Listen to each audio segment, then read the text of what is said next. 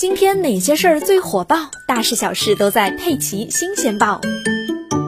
十二月三日上午，刚刚派送完邮件的向达勇匆匆赶到了杭州良渚街道的服务大厅。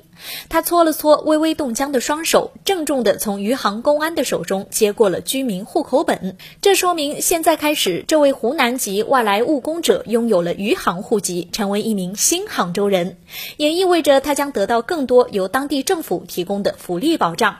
而向达勇也是浙江省首个因为见义勇为先进个人荣誉而落户的人员。向达勇是余杭区邮政分公司良渚分局的一名投递员。二零一九年年底，他在派件途中遇见有人呼救，他二话不说就跳入河中救起了落水女子后，又悄然离开。直到十多天后，被救女子的家属上门答谢，这件事才为众人所知。他也因此被授予见义勇为积极分子荣誉称号。之后，他又被授予最美余杭人、杭州好人等荣誉。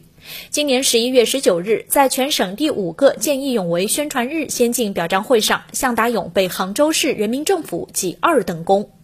然而，向达勇救人并非偶然。三年前，他的儿子不幸溺水身亡，也是从那件事开始，向师傅留心学习研究网上各种溺水急救知识，也不管学不学得会，用不用得上。他说：“自己的小孩救不到，我没办法；但如果碰到别人意外，我是一定要救的。”如今儿子溺水，妻子也常年患病，一家子的收入来源全指望他一个人。